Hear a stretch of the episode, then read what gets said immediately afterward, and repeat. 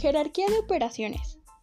¿Qué tal comunidad estudiantil de la Escuela 246? Mi nombre es Stephanie Jacqueline Villegas Barajas del grupo Primero A y el tema del que les voy a hablar es sobre la jerarquía de operaciones.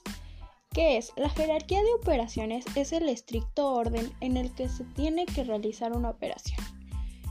El orden en el que se debe realizar la, la operación son 1 paréntesis, 2 potencias y raíces, 3 multiplicaciones y divisiones, 4 sumas y restas.